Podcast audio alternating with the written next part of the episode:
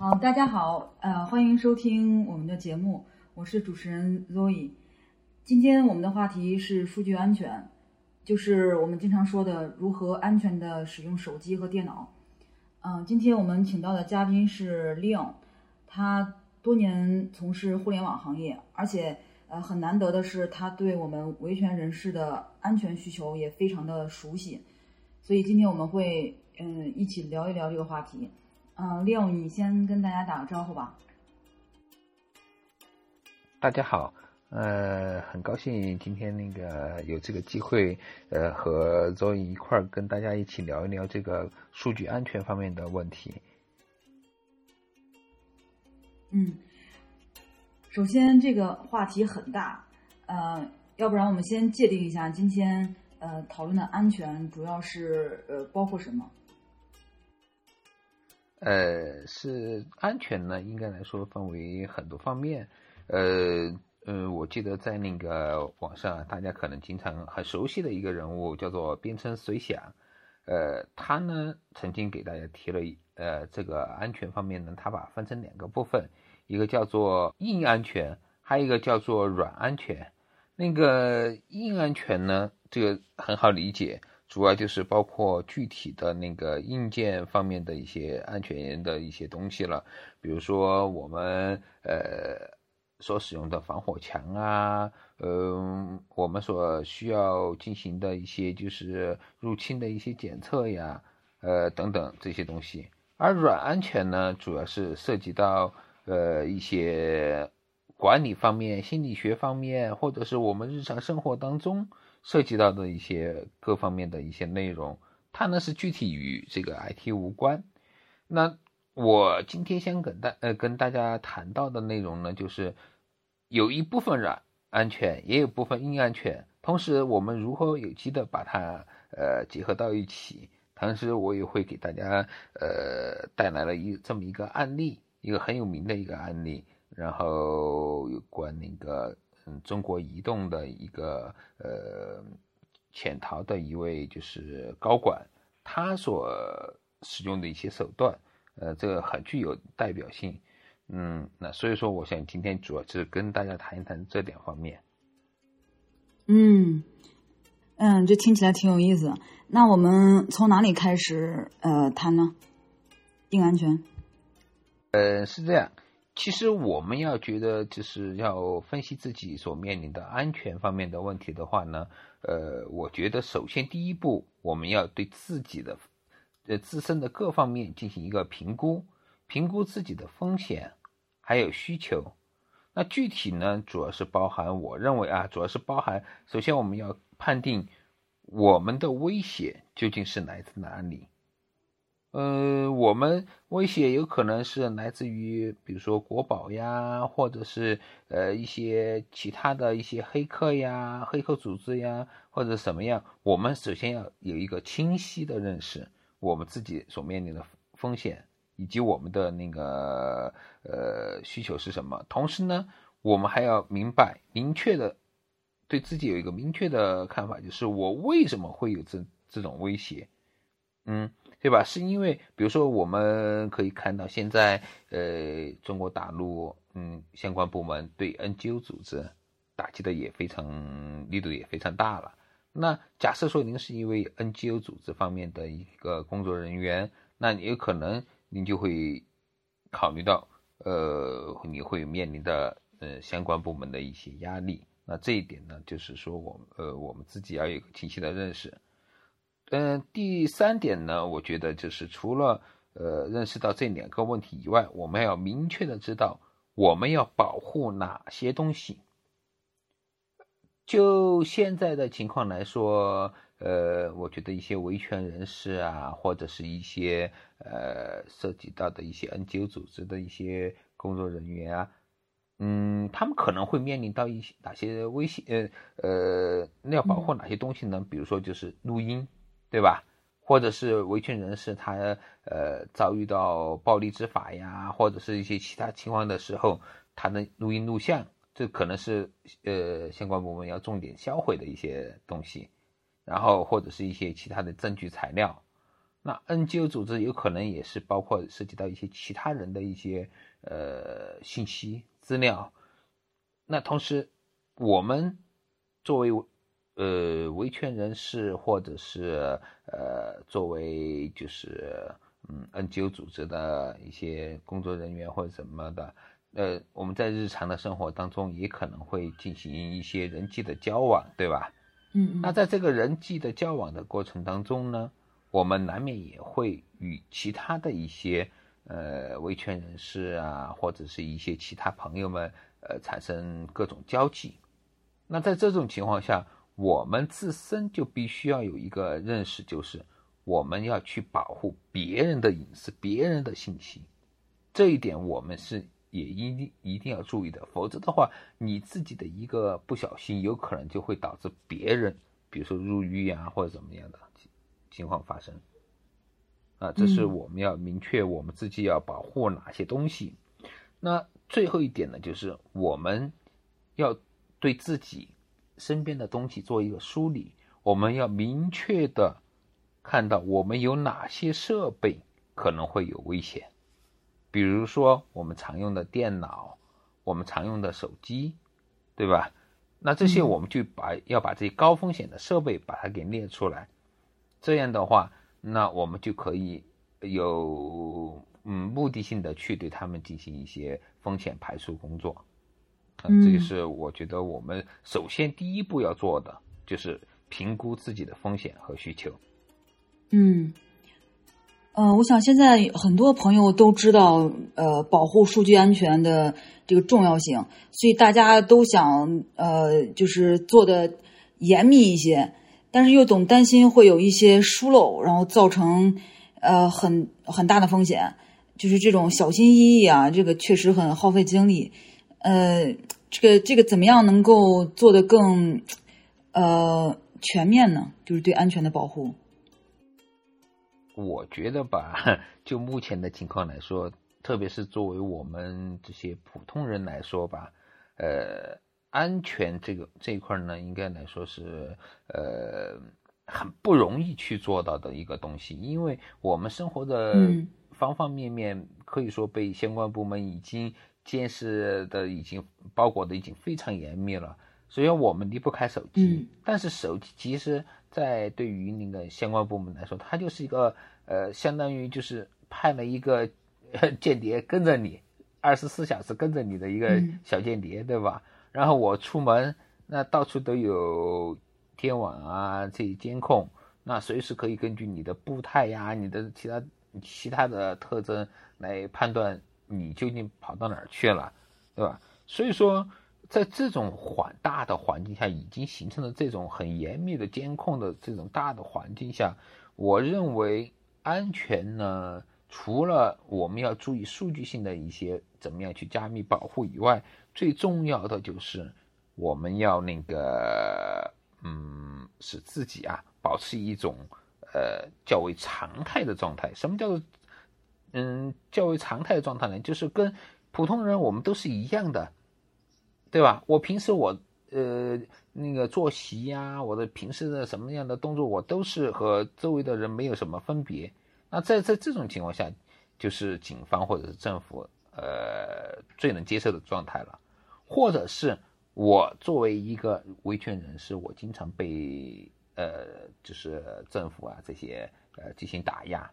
那在我自己这在这时候，我就可以来思考一下，那我作 作为我这种状态，我在警方的呃眼里，我什么样才是呃嗯最正常的情况，对吧？那有可能我恢复到一个正常人的生活。那么，对警方来说，反而你不正常了，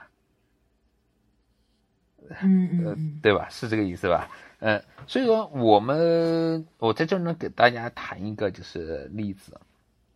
就是那个四川移动音乐基地的一个总经理李向东，他潜逃的一个案例，潜逃加拿大的案例。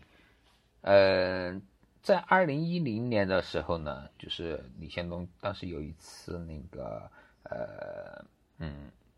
就是相关部门会对他有一个呃晋升前的一个谈话，而就这个晋升前的谈话呢，就让李向东就产生了一个警觉，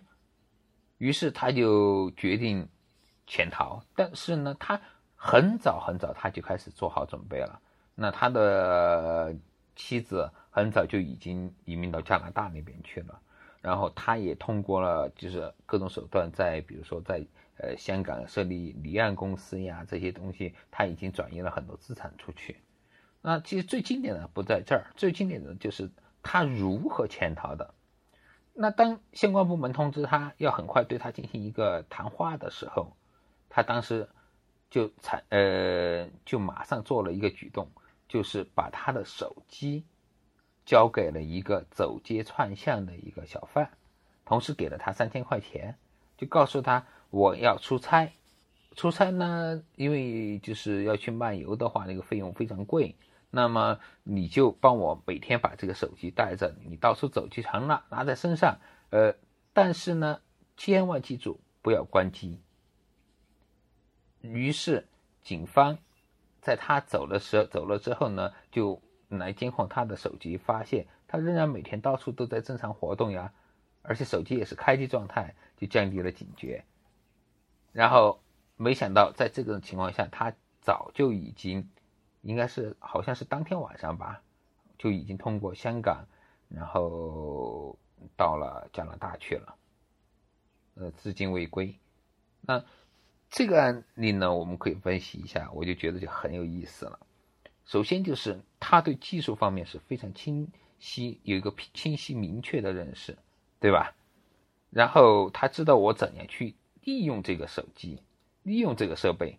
那我们可以看出，他首先第一个，他知道他自己的威胁来自哪里，他为什么会有这个威胁？因为他很知道他的威胁就可能来自于纪委啊这些跟他谈话，对吧？然后他为什么会有威胁呢？因为呃，他就贪污了不少钱，对吧？他很有清晰的认识，同时他知道他要呃保护哪些东西，就说穿了就是保护自身的安全，因为他需要自己去离开中国大陆。那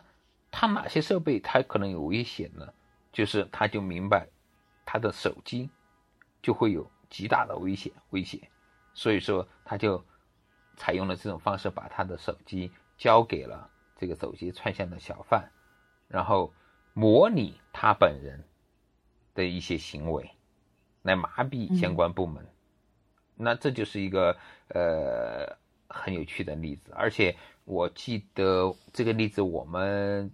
我以前曾经也跟大家经常谈到过这个例子。呃，有趣的是，嗯，我最近发现这个例子，它就是在网上吧，就是它的具体的前套的这这个过程的这些呃文章呢，都已经下架了，说说明这种手段很有效果，而且到现在可能都还会有用。嗯。好，谢谢这个分享。那对于维权人士来说，嗯，要保持这种正常状态，呃，是不是意味着就是大家要有两台手机？就是对于维权人士来说，这个正常状态，你可不可以举个例子？它它是属于什么样的状态？怎么样区分呢？跟自己的维权维权的平时的维权的活动？呃，我认为这个正常状态就是说，嗯。嗯，第一个就是，嗯，我平时我就不要去搞什么突然消失啊，或者是怎么样的，那我就让我呃，嗯，大大方方的处于他们的目光之下，处于他们的监控之下。但我就像刚才您谈到的，是否是需要有两个手机？那我认为这是必须的。其中一个手机是，呃，相关部门掌控的，相当于就是派驻在我身边的间谍，那我就通过这手机就告诉他们。我没有失踪，我没有玩失踪，对吧？我仍然在这里。当如果我有很特殊的需求的情况下，那么我们就可以学习上面的那个李向东的这个案例了。我们就可以想方设法，怎么样保证通过这个手机去麻痹相关部门监控的人。嗯，那这个一台手机被追呃被追踪，呃。它的主要的原因是什么？是它的那个 SIM 卡吗？还是呃一些 APP 啊？呃，对于这个事情呢，最近吧有一这么一个新闻，就是嗯，不知道你有没有关注啊？就是立陶宛国防部呢最近建议，就是该国的消费者要避免购买中国手机。呃，如果已经有了的中国手机的话呢，就应该尽快的丢弃掉。因为他们就是他们的国家网络安全机构，呃，就发现他们有一个报告，就发现，呃，比如说小米手机，对吧？它在那个欧盟地区的呃小米手机呢，它有一个功能，有一些功能具有检测和审查你的就是所用的词汇的一些这种功能。那虽然在欧盟地区呢是关闭了这个软件功能，但是像这种。被关闭的呃间谍软件功能，它是可以完全是可以通过那个远程开启的，而且他们也发现那个小米手机也会向那个呃在新加坡的服务器发送那个呃加密过后的一些加呃手机使用的一些数据，那包括华为手机这更不用说了，那个纯粹就是一个间谍机，对吧？那在这种情况下，我们就可以知道，其实。对于特别是中国产的手机，那无论是从 A P P 也好，还是从那个手机底层的一些东西来说也好，或者甚至是有可能是手机硬件本身就会设置一些后门。那在呃，所以说手机它完全是一个不安全的东西，特别像手机呃手机的嗯操作系统。很多人他认为，比如说安卓，他认为可能是开放的那样好一些，但是它也只是开放了一部分，并没有全部开放代码。同时，你购买手机的那个厂商，像小米手机的那些嗯一些东西，你也不可能去把它的代码从头到尾的理一遍吧，对吧？那我们也不知道它里面究竟放了有多少一些这种间谍程序在里面。所以我们根本就不要考虑这个手手机的一个安全，很安全的一个问题，根本不用去考虑它了。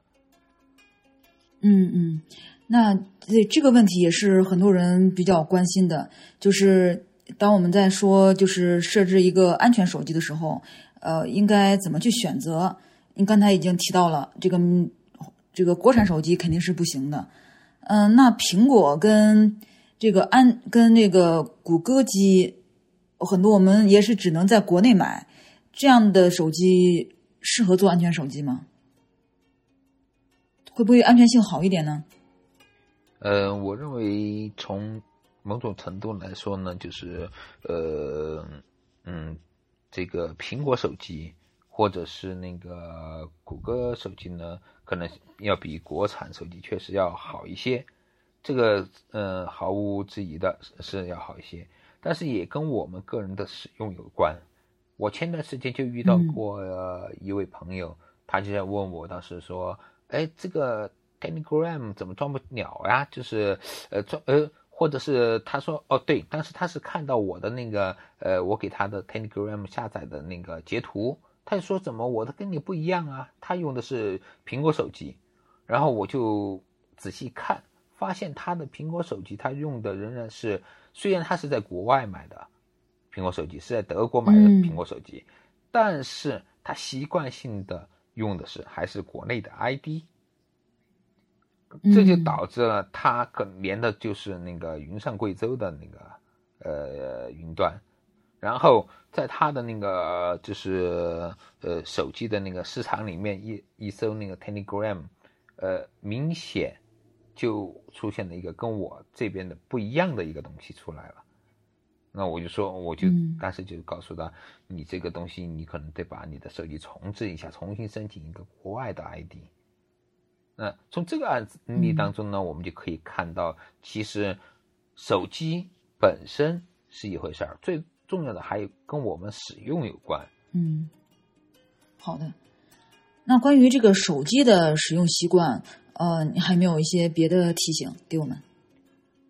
对于手机的这个使用习惯呢，我觉得我们首先第一个就是我们必须要去留意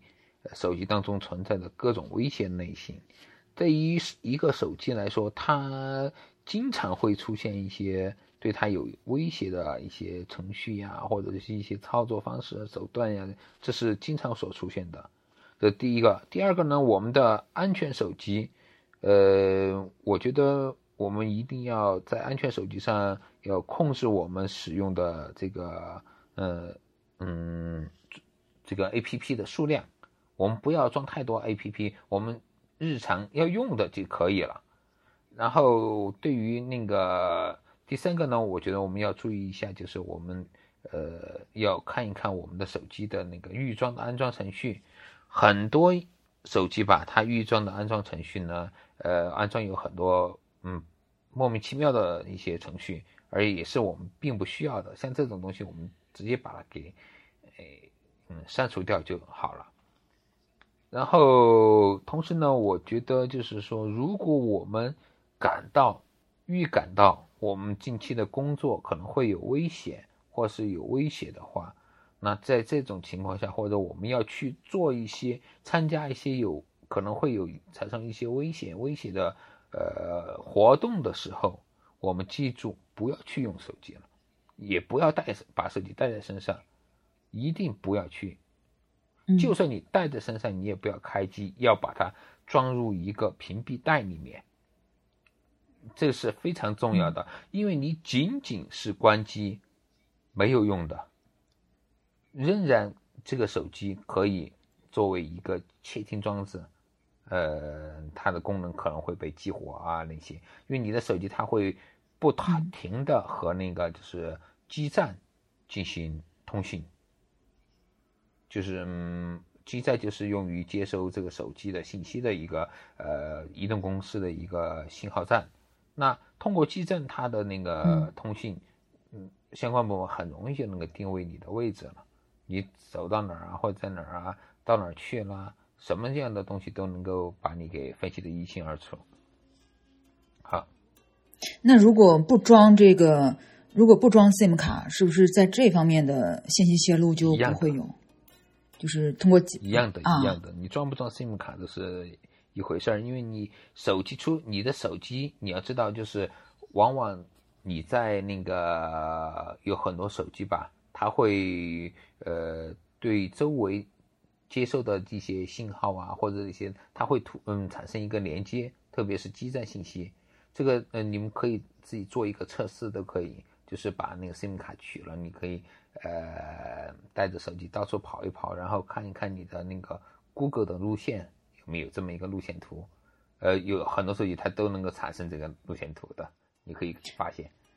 但是他并不知道，呃，但是如果这个手机我从头到尾都没装过那个 SIM 卡，那他也不知道这个手机是我的呀。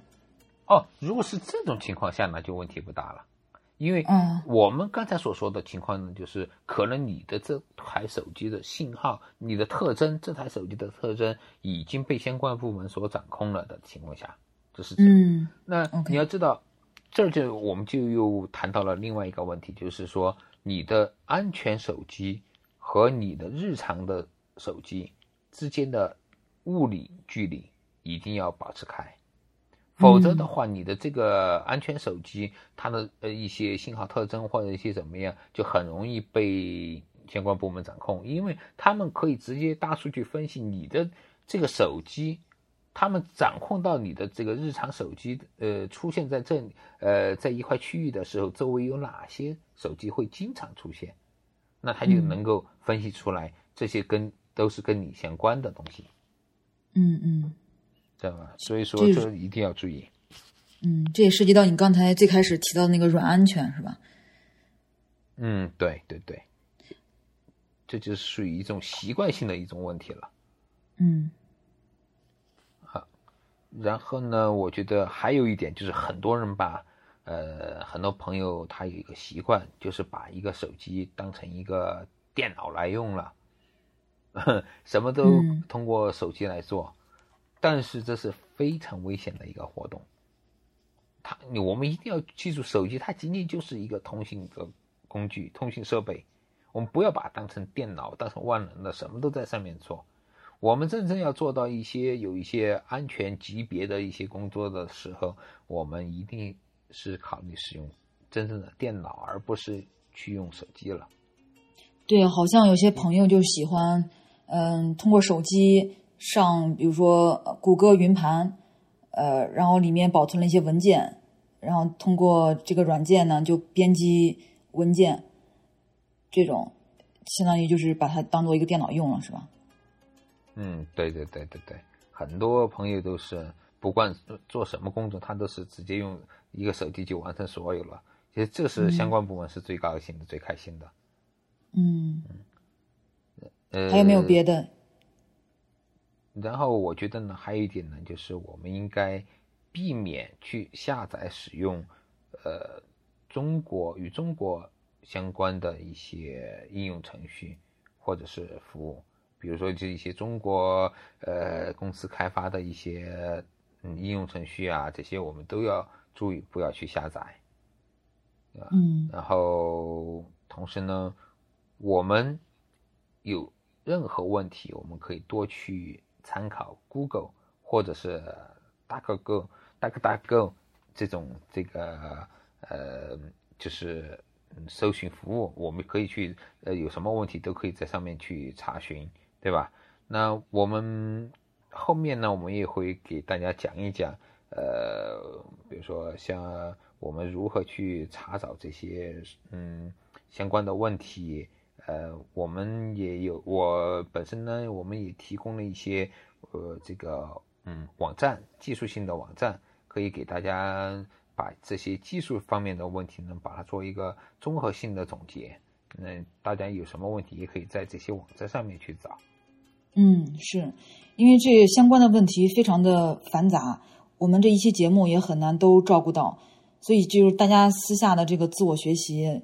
非常重要，所以这这些呃呃查询问题的方法跟这些可靠的网站，大家就是就需要呃记清楚一些。嗯，那手机方面先到这里，那我们下面再谈一谈怎么样安全的使用电脑吧。有没有什么比较值得大家注意的这个使用习惯？啊。使用电脑呢，其实有很多方面呢，跟那个使用手机呢，还是有一定类似的。那但呃，我主要先先把一些不同的东西给大家谈一谈。就是首先第一个，我建议大家在使用电脑进行呃一些隐秘性工作的时候呢，一定要保持这个 VPN 的连接，它可以至少某种程度上的去改变呃我们的这个访问目标服务器的地址。对吧？呃，这是第一个。嗯，这个意思是不是就是相当于呃隐匿身份啊？就是保证你的身份在网络上不会被识别。比如说你发了一个文章，呃，当局如果想呃追索这个文章是谁发的，如果用了 VPN，是不是就不容易被查出来？嗯，不容易找到你家门口。嗯，对，稍微就是用一些比较安全的 VPN 就会稍微好一些。呃，但这个 VPN 的选择就非常重要了，呃，嗯因为现在呃，我所知道就是说，目前市面上有很多的呃，嗯，飞机场它都是属于其实都是呃政府它资助下面去搞的，那他们会直接记录你的所有 IP 地址呀这些，嗯，这个就非常危险了，嗯，所以说选择 VPN 是很重要，也很重要。一个好的 VPN，有条件的呢，尽量使用自己搭建的 VPN，这是最安全的。嗯，当然，这个使用自己搭建的 VPN 呢，这个技术难度就比较大一点啊。这是一个。另外呢，还有就是，呃，现在的有很多手机呢，它都有蓝牙功能，嗯。对于这个有蓝牙功能的这些手机呢，我呃这个电脑呢，我们就要注意一点，就是在日常在使用的时候呢，建议大家把这个蓝牙给关闭掉了。嗯，因为就是其实蓝牙本身并不是太安全的一种连接协议，有可能就会产生一些问题。嗯，这是一个，还有一个呢，就是呃我们要注意，就是取消我们要共享，看看我们的系统。智能盘，我们的系统里面有哪些呃系统盘或者这些文件夹被那个共享出来了？那如果有的话，我们就把它取消掉。嗯，真正在我们需要共享的时候，再把它设置起。当然，这也可能也会有一定的这个呃技术难度，但是只要在 Google 上面一查询，那就嗯嗯图例呀什么都有，就教你如何去设置共享以及取消共享的。嗯，今天其实就是一个嗯，帮大家梳理一下重要的知识点有哪些，然后后面会给大家介绍怎么样自己去查找详细的信息，是吧？嗯，对对对，我们后面嗯可以去，然后嗯把这些一些要点吧，我们再来讲一讲怎么去去查询去找。嗯，然后呢，还有一点就是我们的很多使用的应用程序吧，它会自动的进行云存储。那举个例子，像我们现在呃很多人就比较喜欢用的嗯 Office。对吧？Windows 的 Office，Office 现在它就是那个 Office 三六五，它就是呃有一些功能，它确实给我们提供了很多方便。那我可以直接把它存到呃云存储空间里面，然后在我在手机上面也可以直接就调用打开，在其他的机器上只要登录我的账号，我也可以直接打开。但是呢，这个其实是一个比较危险的动作。因为你不能确保你的数据会不会被对方给出卖了，呃，我始终认为就是我们不能够去信任任何一个商业企业，嗯，这点就希望大家要注意。那这个 Office 这个它有什么替代的产品吗？呃，Office 替代的产品其实有很多，比如说老版本的 Office 它就没有这种功能，你有存只能存放在本地。比较老，如果我们大家确实很习惯使用 Office 了，那么我们可以考虑不要使用 Office 三六五这种，因为毕竟对大家对技术如果不是很熟练的话，有可能无意识的这个数据都已经被保存上去了，对吧？那就没有必要去考虑这些三六五啊这些产品，我们就用以前版本的老版本的，嗯嗯，比如说 Office 两千零六啊这些都可以，然后或者是找一些其他的替代产品，比如说呃开源的。嗯，Open Office 这些都可以。嗯，OK，嗯，然后还要提到一点的就是呢，呃，特别是在 Windows 的嗯这些机器上面呢，它有的时候可能会呃嗯把那个 Guest 的用户就是一个游客的一个账号给你打开了，那我们这时候就可能要注意点，这一点其实也是不安全的。呃，那我们就要通过一些手段把它给关闭掉。那包括就是苹果电脑也是一样的。那在嗯这嗯如何关闭掉呢？我我记得在那个呃 Google 上面也是非非有非常详细的一些资资料介绍。如果有需要，我到时候也可以帮大家整理一下。嗯嗯嗯，还有一个问题啊，就是关于电脑的话，硬件方面。呃，在选择电脑的时候，是不是肯定也要回避国产电脑？呃，我认为这是一定的，这是非常肯定的。因为我记得曾经就哎，是去年还是前年，在是我嗯已经记不得是哪个国家了，啊是就发现中国产的电脑里面，呃，它有含有一些就是后门芯片儿，对不对？当时我记得是一批呃。一批计算呃一批笔记本电脑，那所以在这种情况下，我们一定要回避那个国产电脑，我们最好选择那个呃其他品牌的，那反正你要注意，但是我们要注意啊，现在有很多电脑虽然看着是呃外国品牌，但它其实是国产的，比如说 IBM 的嗯笔记本，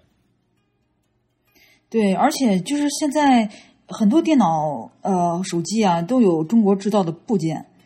呃，这样会不会也是不够安全啊？这这很难防啊。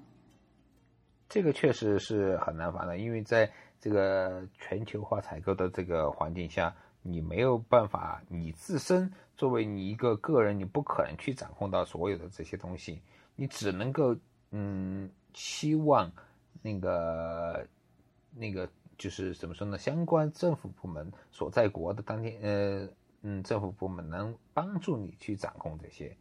呃，所以我们在这种情况下，我觉得我们呃最主要的，除了这个硬件的使用的安全以外，我觉得我们还应该把这个数据的加密这一块，我们要做一个嗯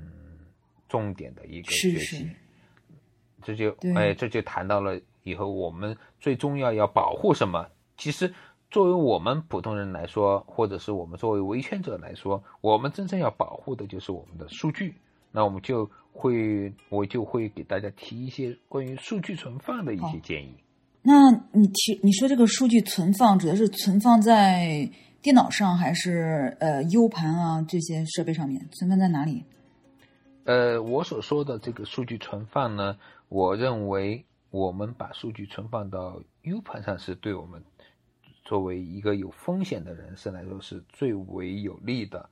就无论是从保护数据本身也好，还是从紧急情况的销毁也好，我建议我们都是把重要数据存放在移动设备上面，比方说存放在一个呃 U 盘上。现在 U 盘已已经也做的够足够大了，你的 Word 呀这些东西你存放完全是没有任何问题的，对吧？嗯，而且这个不是简单的就是复制粘贴啊，就是需要。呃，有加密对吧？嗯，对对对对，我们可以使用一些就是呃加密的工具，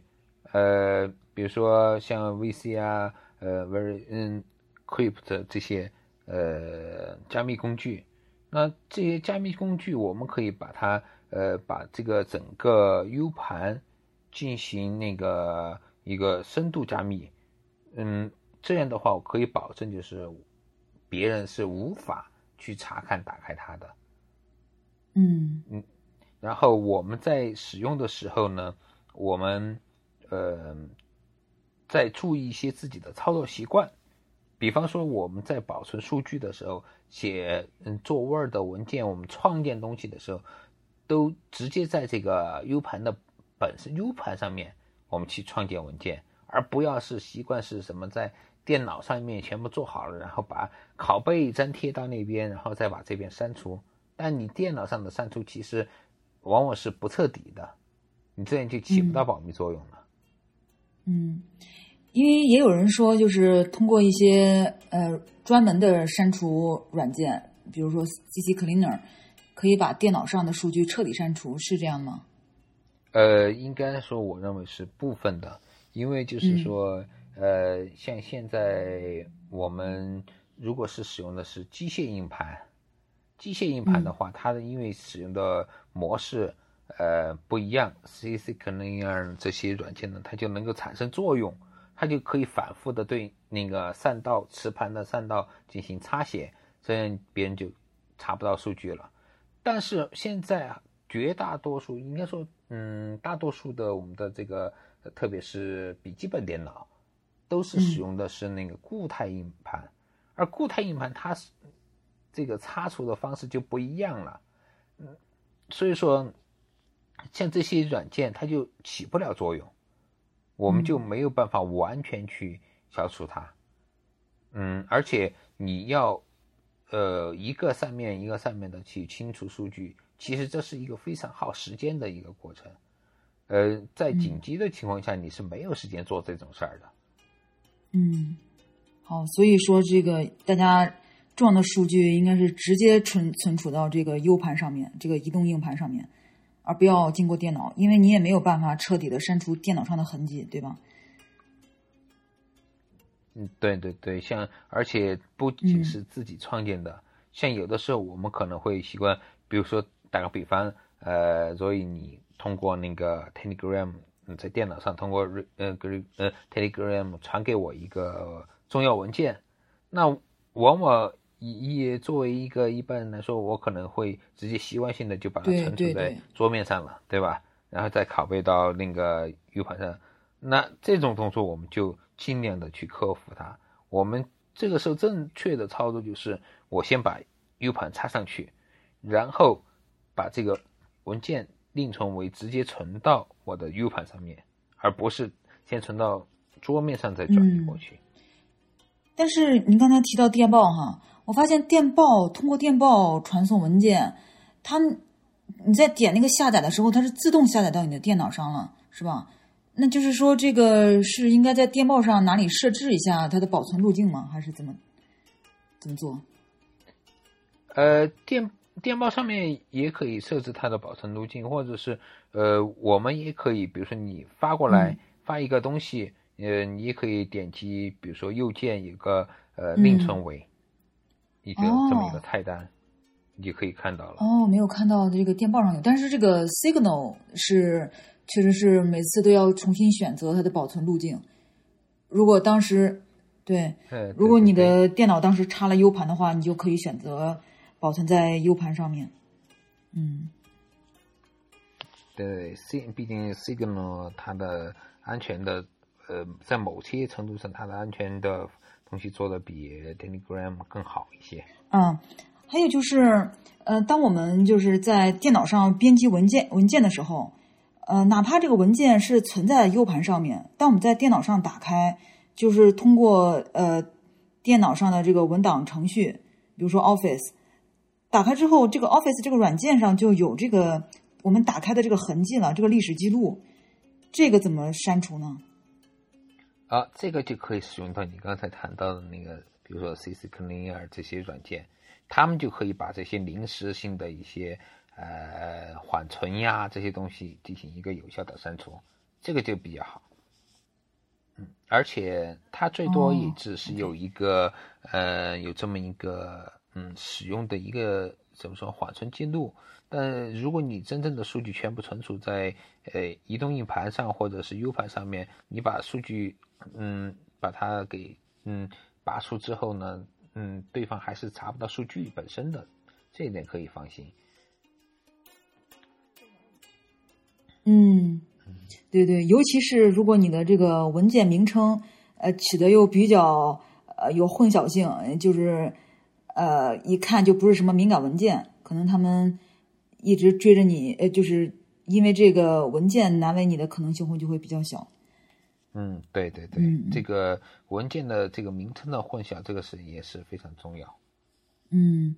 啊，你刚才提到就是非常重要的，就是即便我们存在呃 U 盘上，也是需要加密的。这个加密的这个技术，呃，但现在大大部分使用的是叫那个 Vercrypt 是吧？就是嗯说 VC、那个，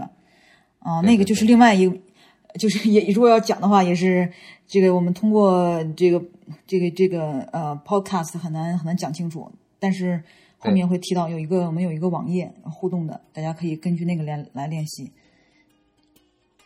嗯，是的，是的，而且就是说，呃，使用这个 VC 来进行呃数据的或者是设备的加密，这我觉得是我们作为一个危险中的呃人士呢，是应每个人都应该去学习的，因为它太重要了。如果你真的有、呃直接对你产生人身威胁的这种数据的话，我建议你一定要去看一看。同时，我们今天所谈到的这些内容呢，就是我呃，我认为啊，我们掌握它不仅仅是对自己的保护，更是对我们朋友的保护，对吧？嗯因为你往往很多数据，你不可能是只针对你本身，嗯，自身一个人，你更多的还要跟其他人、他人进行交互，那里面会涉及到很多很多相关人士，那可能你由于你的一个疏忽，有可能就会导致他人被定罪呀，或者怎么样。嗯嗯，还有就是现在很多人呃习惯用安全邮箱来传递文件，呃，有时候也会发一些敏感的呃信息，呃，那这个邮箱的使用有什么要注意的吗？呃，邮箱使用呢，我觉得首先第一个就是我们要养成定时删除邮件的一个习惯。嗯呃，保嗯，比如说收件箱，我们尽量保持呃嗯没有邮件的存在，这是最好的。呃、嗯然后第二个呢，我们不要去安装这些呃各种邮件的 APP 在我们的手机上呀，在电脑上。呃，嗯这可能会很方便，可能会方便一点，确实是，但是它是极度不安全的东西。嗯本身，比如说一些安全邮箱，呃，像 ProtonMail 啊这些邮箱，它嗯做的是还是算是比较安全了。呃，如果是相关部门要想直接去破解进去，是有一定难度的。但是你如果是把装了这这么一个 A P P，你把数据文件下载到你的那个嗯这个这个本地上来了，那么这个难度就非常小了，对他们来说，对吧？然后同时，我们既然是如果不要使用这个 A P P 的话，那我们肯定就在网页上。登录进去，嗯，查看我们的邮件。但是在这种情况下呢，我们一定不要去使用呃网页的这个自动登录功能。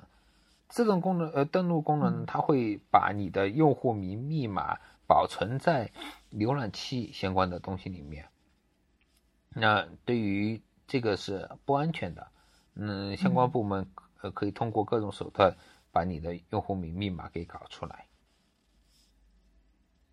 这个要注意。那同时还是刚才谈到的，呃，一点就是我自身的一个认识，就是我们不要去信任任何一个那个商业嗯企业，嗯，就就像刚才我谈到的那个 Proton Mail 一样，前段时间不也就发生了一，嗯，他们嗯迫于瑞士政府的压力，呃，交出了一个法国的一个气候嗯活动家的那个 IP 地址。他们就把交出去了，那导致嗯这个人的被捕。是因为现在很多软件都声称自己是端对端加密，呃，包括像大家现在很常使用的那个会议软件 Zoom，呃，都说是端对端，所以大家有一种错觉，就感觉这些只要声称自己这些技术特别强的，都是非常安全的。但其实他们都是一些逐利的企业，是吧？他有可能会被迫于压力跟政府妥协。对对对，那我当然，我们从这个角度来看呢，就是说，呃，Protonmail 呢，它这次卖的还只是一个 IP 地址，还不是内容。那说说明它有可能在内容上面呢，可能还做的呃，确实有一定的安全程度。虽然我们也不能完全去信任它，对吧？呃，但是呢，至少就是我们保持一些良好的邮箱的使用习惯，对我们每个人是有帮助的。那今天我们呃，主要是讲了这个怎么样安全的使用手机、电脑，怎么样安全的存放数据。呃，那还有很多内容我们没有时间设计，或者是没有办法通过语音跟大家讲清楚，比如说怎么样加密。对于这个问题呢，我建议就是，嗯，维权人士啊，嗯，大家可以关注这么一个网页，呃，它的地址呢是 training 点 chrdb 呃点 org，那这个是我专门为大家做的一个安全的那个上网的一个操作，呃，嗯，操作手册一样的东西，它是一个交互式的东西，呃，页面，呃，这个页面。我目前给大家提供了关于这个 Protonmail 啊、Signal 啊、Telegram 啊这些等等一些工具的一些使用，还有一些软件下载。当然，我也会不停的去把嗯呃把里面的内容进行充实。嗯，好，这非常实用，因为我们就是收到很多呃朋友的反馈，就是因为它是呃给你一个。一个交互的页面，你完全可以看到每一步是怎么做的，它跟你在手机和电脑上实际操作的页面是一样的，所以呃，它是非常具有仿真性，呃，大家可以啊使用一下。嗯，啊，还有就是你之前提到的，就是我们要注意自己通过谷歌来查找问题的答案，对吧？这点也很重要，因为很多人他可能发现了一个问题，他自己存了好久找不到合适的人问，其实很容易就通过网上就自己就能解决了，是吧？你这个你有没有什么经验介绍？怎么样去写那个问题呢？啊，对，嗯，掌握这个 Google 搜索呢，我认为还是很有必要的，嗯。因为 Google 吧，现在在我们日常生活中，嗯，也是越来越重要了。就像我现在工作，呃，完全就离不开 Google 了一样。那我日常的搜索呢，有的时候会，比如说我要同时搜索几个词的话，我可能会在那个这些相关词之间加上空格。当然，Google 还有其他很多的一些搜索的一些参数、一些方法。呃，比如说，呃，嗯，我们可以把那个要搜索的东西啊，搜索的字符串，我们给它前后加上引号，就是双引号。这样的话呢，就可以强制的进行精确的呃搜索，就是必须，我搜索出来搜索出来的结果必须要等于呃这个引号之间的字符串，嗯，或者是在两个，比如说我要输嗯查询两个嗯呃相关的一些东西，比如说维权呃和嗯法轮功，那我要希望搜索结果是仅仅与这两个相关的。嗯，那么我中间可以加上一个 and 运算符，就 a n d 这个运算符。嗯，就像这样，这种一些 Google 的一些就是呃查询的方法呢，它有有非常多。呃，我想后面呢，呃，如果有需要，我也可以把它嗯贴在那个我们的那个网站上，嗯，供大家参考。嗯，好。那我们今天讲了那么多，呃，不知道六你有什么呃最后的一些建议吗？就是或者是一些今天的总结。呃，好的，呃，我觉得呢，就是从整个保证我们自身和他人的安全的角度上来说呢，就是呃，技术的安全是一部分。那我们作为一个危险人士，我认为。我们随时处于一个危险情况来说呢，当中呢来说呢，更呃应该注重的就是平时对这些设备的使用的一个习惯。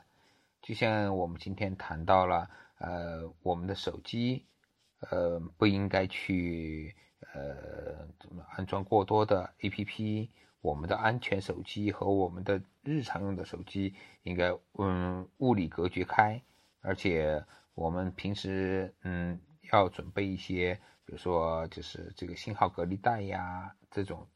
或者是我们保存数据习惯性的我们要把它习惯性的保存到这种呃移动设备上面。当然，这习惯可能它不会是一天就能够养成的，我们可能会经常会提醒，随时提醒自己要养成这种习惯。呃，但这是确实是很艰难、很困难的一种呃。一种方嗯情况，但是呢，它确实是能够起到一定的保护作用，可能会对大家呃，不管是对你也好，对他人也好，他的嗯都能够起到很大的这个很强的这个保护作用，应该这样说，这些都是应该说就是从各个方方面面所呃积累下来总结出来的一些经验的一些总和吧，我认为，嗯，那所以说。建议大家应该是去多呃，去嗯比较着意的去练习一下这些方面的一些东西，这这是我的一个建议。那特别是还有包括刚才谈到的这个移动嗯移动设备，比如 U 盘，呃面临紧急情况下如何能够快速销毁，对吧？像这种情况，我们这些这些动作，我们如果不去练习它的话，我们可能是呃没有办法达到这种嗯。就是能够这种安全的这个要求的，我们可能呃就会产生一些 比较严重的后果。那所以说这这一点非常难，但是也希望大家呃去着意的嗯去学习了解一下，去训锻炼一下自己这方面的一些能力。嗯嗯，也希望每一个每一位朋友都能够呃很好的能够去保存自己。我 应该这样说，是是，我们今天的这期节目的呃初衷就是希望大家能够更好的保护自己，在现在这种环境下面，也更好的保护同伴。